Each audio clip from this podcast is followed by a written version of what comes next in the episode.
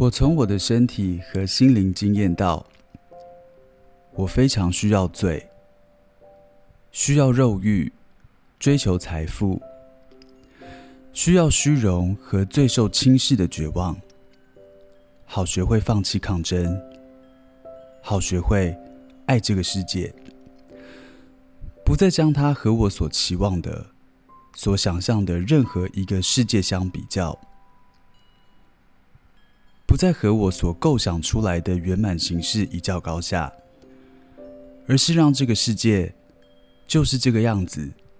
爱这个世界，乐于成为其中的一部分。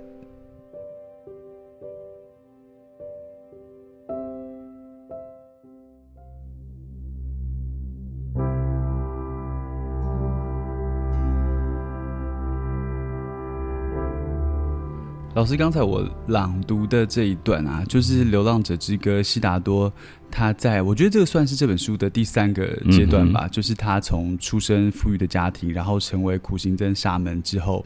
到了第三个阶段，就是他觉得他需要这种很世俗的欲望，然后追求金钱、赌博的游戏，他才可以得到的。呃，他最后想要求到的最后的一个真理。那我刚才念的这一段，就是他在通过这个阶段的呃经验之后所得到的一个一个自己相信的事情。是，呃，我想我们有点在希望跟比较年轻一代的读者啊读重读《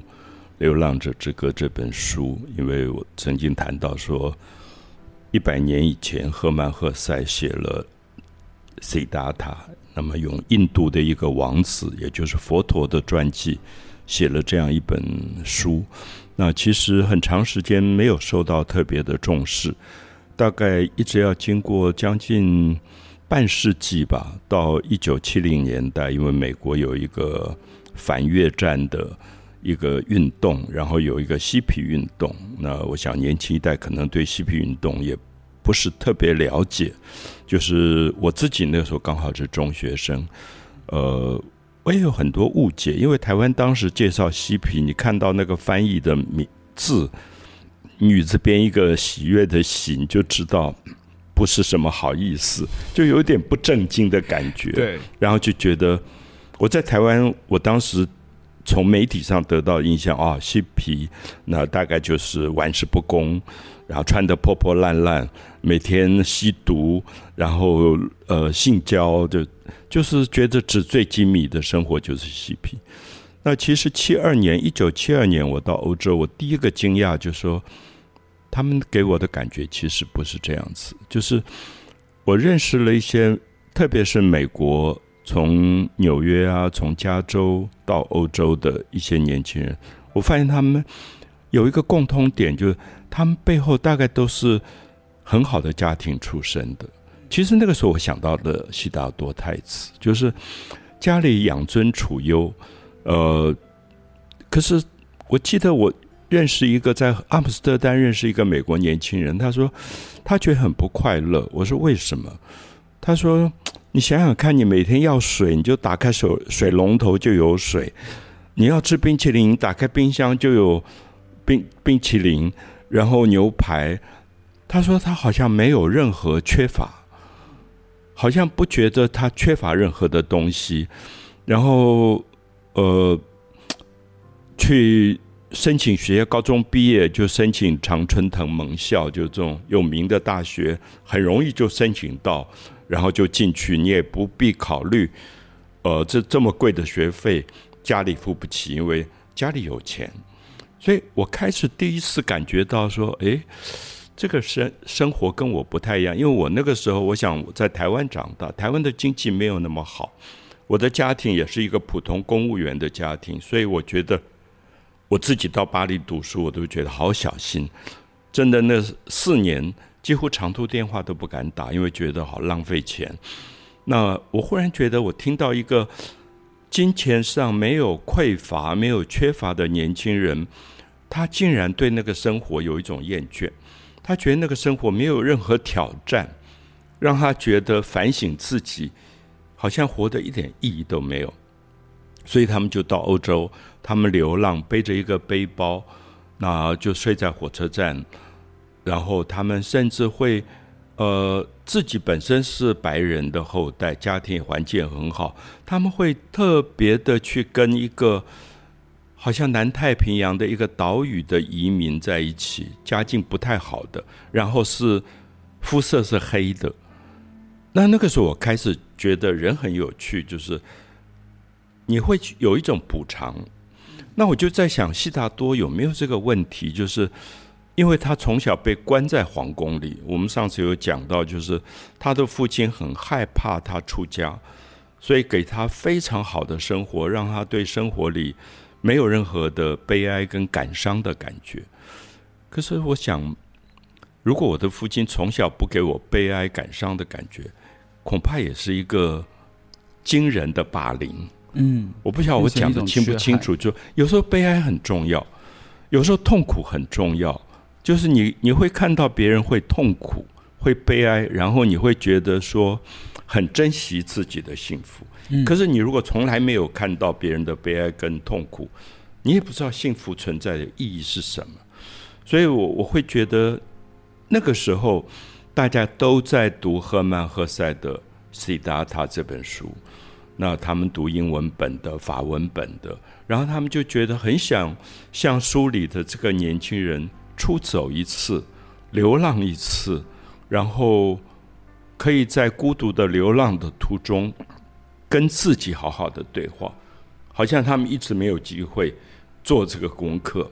所以我想刚才阿佑朗读这一段。其实我我觉得是这些年轻人开始走向他自己的孤独的旅程，然后在旅程当中会遇到很多他意料不到的事情。嗯，其实我觉得像老师刚才说，欧洲的年轻人，然后到不管是东南亚，或是到嗯呃任何的一个岛屿上面碰到的，跟自己生活很。大相庭径的一个人，其实他想要感受的东西，其实他追寻的是，呃，原本在自己生活里面没有的那个自己。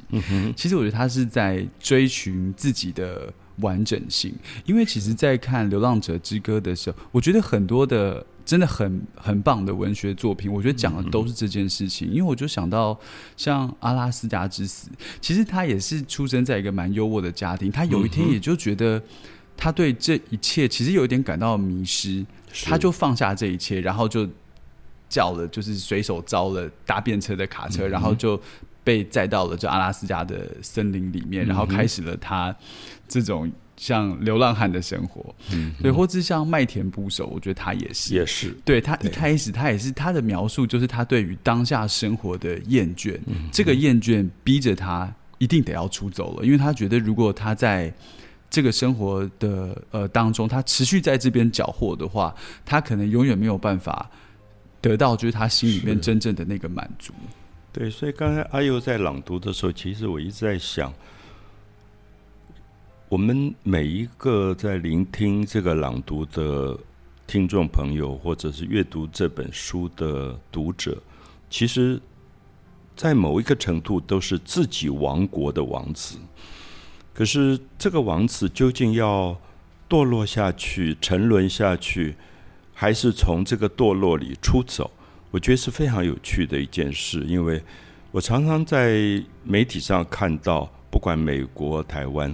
就是一个在太过富豪的家庭长大的孩子，就他可以随时就叫他爸爸给他买一部蓝宝坚尼，然后喝醉酒，然后出去撞死了人，然后就逃亡，然后。逃避所有的自己良心上的不安，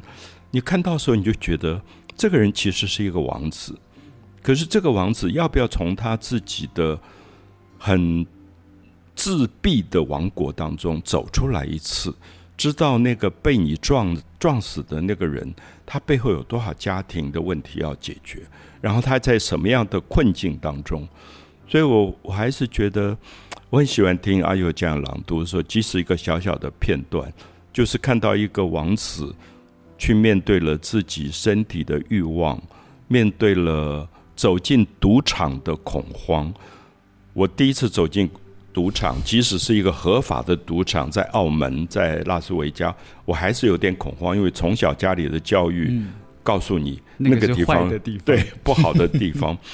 然后我去拉那个吃饺子老虎的时候，忽然哗这样掉出一大堆钱，我就觉得好可怕，好可怕，又觉得自己好像在犯罪了。我觉得很奇怪，就父母从小告诉你的是说。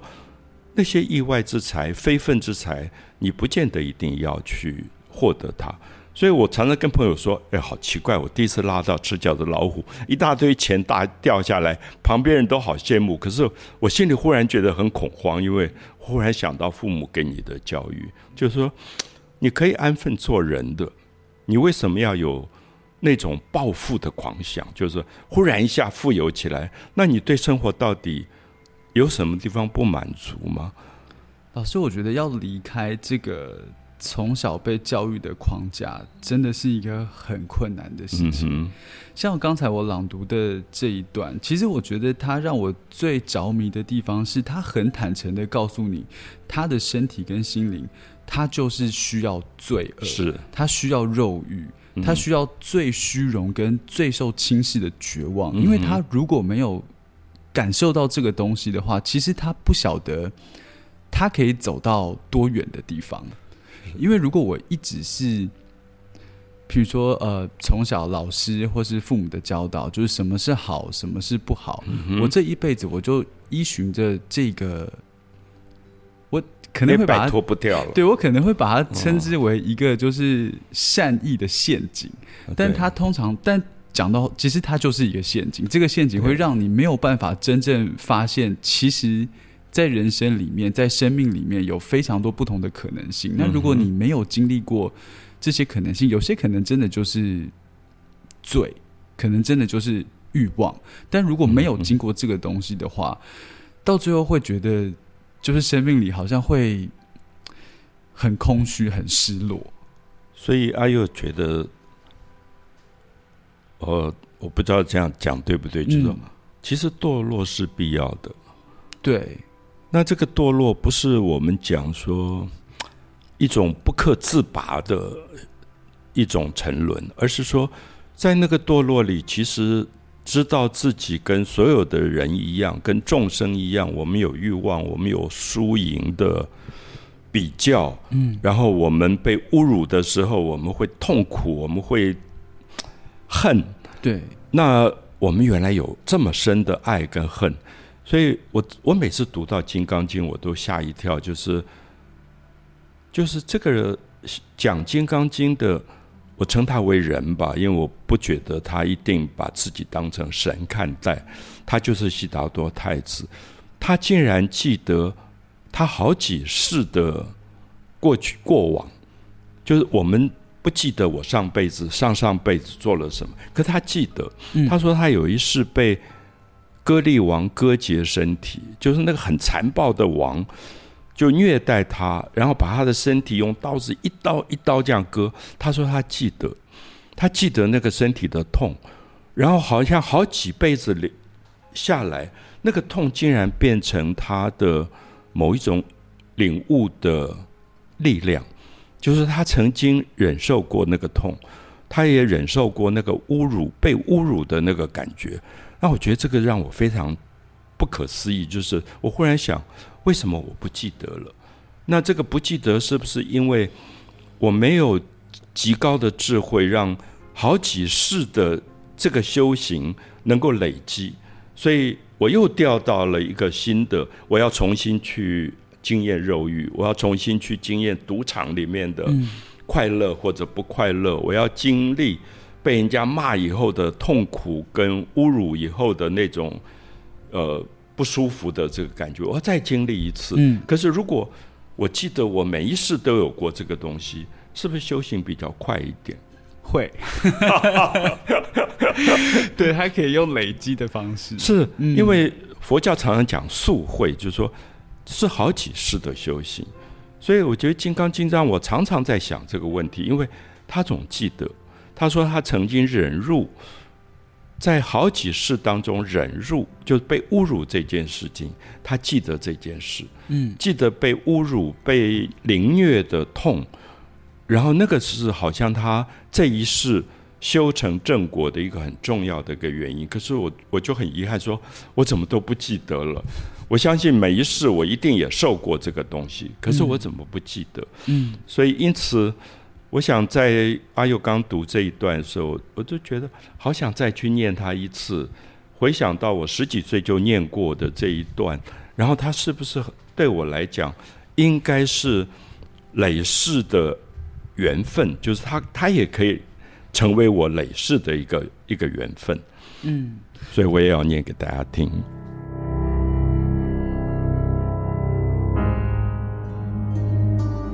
我从我的身体和心灵经验到，我非常需要罪，需要肉欲，追求财富，需要虚荣和最受轻视的绝望，好学会放弃抗争，好学着爱这个世界，不再把它。和我所期望的、所想象的任何一个世界做比较，不再和我所构想出来的圆满形式一较高下，而是让这个世界就是这个样子，爱这样的世界，乐于成为其中的一部分。